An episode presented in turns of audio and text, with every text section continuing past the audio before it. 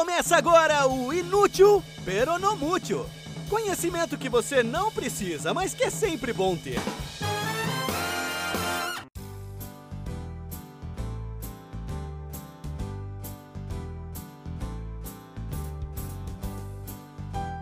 Olá, etimológicos ouvintes! Bem-vindos a mais um episódio de Inútil Peronomútil, o podcast que traz informação relevante e de qualidade, mas que não necessariamente você vai usar para alguma coisa na sua vida, além de jogar a conversa fora na mesa do bar. Eu sou Paulo Eduardo e toda quarta-feira eu estou aqui aumentando ainda mais a sua pletora de conhecimento aleatório. Hoje nós vamos dar um mergulho na língua portuguesa e na etimologia das palavras, porque esse é sem dúvida o assunto que mais rende e-mails e comentários das pessoas que me mandam referência. Olha, você viu que essa palavra teve origem assim assado? Ou olha, você sabe que tal expressão surgiu a partir dessa história? Eu demorei um pouco para fazer esse episódio porque só agora eu tenho na mão dois itens essenciais. Um é o Dicionário Brasileiro de Expressões Idiomáticas e Ditos Populares. E o outro é o Dicionário Etimológico da Língua Portuguesa. Porque o problema é que a maioria dessas mensagens que me mandaram é um texto de autoria desconhecida, é uma postagem no Facebook de alguém que não informa a fonte, é algum link de algum site obscuro que não faz referência à informação ali que ele dá. Aí é claro, não dá para mencionar aqui, não dá para dizer que tal coisa seja de tal jeito, se essa informação pode ser uma mentira de internet. E aí eu precisei esperar minha sogra vir do Brasil nos visitar e trazer na mala um monte de livro pesado para poder ter fonte de consulta confiável. Aliás, um beijo para minha sogra, a dona Regina Gattai. Esse episódio é dedicado a você. Sem você carregando esse peso todo em livros de um continente para o outro, o episódio ainda estaria na fila, no limbo dos episódios que ainda podem vir a existir algum dia. E sabe aquela piada de que nunca se viu cabeça de bacalhau, ou enterro de anão, ou filhote de pombo, ou genro com a foto da sogra na carteira? Bom, eu andaria com uma foto da sogra na minha carteira, se eu usasse carteira. Então, voltando ao tema do episódio, um amigo meu, que não vou citar o nome, claro, me mandou uma historinha bem bacana sobre qual seria a origem da expressão Quinto dos Infernos. Só que era um post de Facebook de um completo desconhecido, sem qualquer fonte ou referência, e que dizia que a expressão surgiu por conta daquele imposto sobre o ouro que era cobrado por Portugal nas Minas Gerais, que era de 20%, que era um quinto de todo o ouro extraído e o que o pessoal achava isso um roubo, e ao pagar, eles se referiam a esse imposto como o quinto dos infernos. À primeira vista, parece uma história crível, ainda mais levando em consideração que essa história de cobrança de quinto é bem conhecida. Então a explicação tem um certo verniz de autenticidade. Mas aí você parar para pensar, essa origem da expressão não teria absolutamente nada a ver com o sentido dela que é usado hoje, em que mandar alguém para o quinto dos infernos é mandar alguém para longe, muito longe, para PQP. Eu lembrei de já ter ouvido falar que Quinto dos Infernos era como os portugueses referiam ao Brasil, um lugar muito longínquo, um verdadeiro inferno, que ninguém queria ir. Uma explicação que fazia muito mais sentido, claro. Mas, como tinha dúvida, eu precisava de uma fonte de consulta fidedigna. E, em se tratando de palavras, o que é melhor e mais confiável do que um dicionário, né? E aí, no Dicionário Brasileiro de Expressões Idiomáticas e Ditos Populares, tem a história de que o imposto sobre o ouro, o tal do quinto, era transportado para Portugal em uma embarcação especial, que era conhecida como Nau do Quinto, e que essa mesma embarcação, quando voltava para o Brasil, ela trazia os condenados ao degrego, o degrego, como vocês devem lembrar, era uma punição de mandar para longe, sem passagem de volta, aqueles que cometiam determinados tipos de crime. E claro, quem era mandado assim para o Brasil é porque não queria vir para o Brasil. Então era uma punição. E daí surgiu a ligação entre ir para o quinto dos infernos e ir contra a vontade para um lugar longínquo, ruim. Ou seja, essa expressão ela tem algo sim a ver com o imposto do ouro, mas não exatamente o que era ensinado, eu estou fazendo aspas com a mão, no post que meu amigo mandou.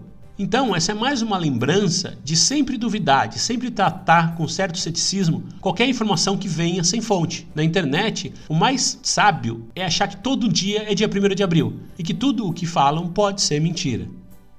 Outra informação que me indicaram e que também não está exatamente certa é de que a guilhotina tem esse nome por causa daquele que teria sido seu criador, o médico francês Joseph Ignace Guillotin. Na verdade, o guilhotin não criou a guilhotina. Ela já existia e já era usada na Europa há muito tempo. O que o guilhotin fez foi sugerir o uso dela durante a Revolução Francesa, quando milhares de inimigos da Revolução, e eu estou de novo fazendo aspas com a mão, foram decapitados. O guilhotin era, inclusive, contra a execução, contra a pena de morte, mas ele sabia que não ia convencer ninguém a não matar quem quer que fosse que ele julgasse inimigos. Então ele propôs que usassem a guilhotina, porque esse era um modo mais eficiente e muitas vezes até mais humano, por assim dizer, de executar alguém.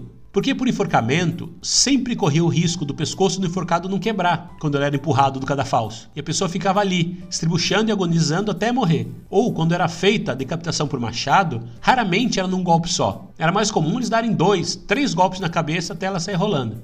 Definitivamente não era bonito. Com a guilhotina, não. Era papum, desceu, cortou, já era. O que o guilhotin inventou foi que a lâmina ela devia ter esse ângulo que a guilhotina tem, ao invés de ser uma lâmina horizontal, porque assim ela corta melhor, mais rente e mais preciso, como qualquer comercial de barbeador ensina pra gente. E, falando em guilhotina e execuções e tal, isso me fez lembrar do Carrasco, aquele cara que era responsável por executar a pena de morte nos condenados. Que era o cara que descia o machado no pescoço do infeliz ou empurrava o condenado da forca no catafalso, ou liberava a guilhotina. E esse profissional, ele originalmente não era chamado de carrasco. Ele era o executor, o algoz ou o verdugo. Que, aliás, verdugo é uma palavra muito legal, né? O termo carrasco ele surgiu por causa de um cara que era um verdugo que trabalhou em Lisboa no século XV. E o cara era tão bom, tão bom, mas tão bom, que ficou famosão não só em Lisboa, mas em Portugal inteiro. E o nome dele era Belchior Nunes Carrasco. Ele ficou tão famoso que o seu nome acabou virando sinônimo da profissão. Aliás, pessoas cujos nomes que viraram palavras ou expressões têm aos montes, tipo calcanhar de Aquiles ou a vitória de Pirro. O erro crasso, por exemplo, que é aquele erro grosseiro, aquele erro muito erro. Ele veio de um general romano, o Marcus Licinius Crasso. No ano de 59, o poder de Roma ele foi dividido entre três pessoas: Júlio César, o Pompeu Magnus e o Marco Crasso. O Júlio César foi lá e conquistou a Gália, que hoje é a França. Aí o Pompeu falou: Ah, é? Ele foi lá e conquistou não só a Península Ibérica, como também Jerusalém. E aí ficou mal para o Crasso, né? Porque ele não podia ficar para trás e resolveu derrotar os partos, um povo persa que ficava ali no Irã e no Iraque. Ele pegou um exército grande para a época, de 50 mil homens, e foi para cima. Mas ele não era nem de perto estrategista, ele era meio limitado mesmo. E achou que se garantia só pela quantidade de soldados que ele estava levando. E aí ele abandonou qualquer tática militar e decidiu cortar caminho por um vale bem estreito, para já chegar chegando mais rápido. Mas aí os partos fecharam as duas pontas do vale, prenderam todo mundo ali e massacraram geral. Fácil, fácil. Diz que não sobrou um dos 50 mil homens ali para contar a história, nem o próprio Crasso. E a partir dessa derrota, cometeu uma bobagem muito grande, virou o erro Crasso. E para terminar, eu vou desmentir outra informação que me mandaram. Que há algum tempo teve o um meme da hipocrisia, aquele que aparecia o cachorro grandão e com umas frases engraçadinhas, tipo é canhoto, mas faz faculdade de direito. Enfim, a hipocrisia.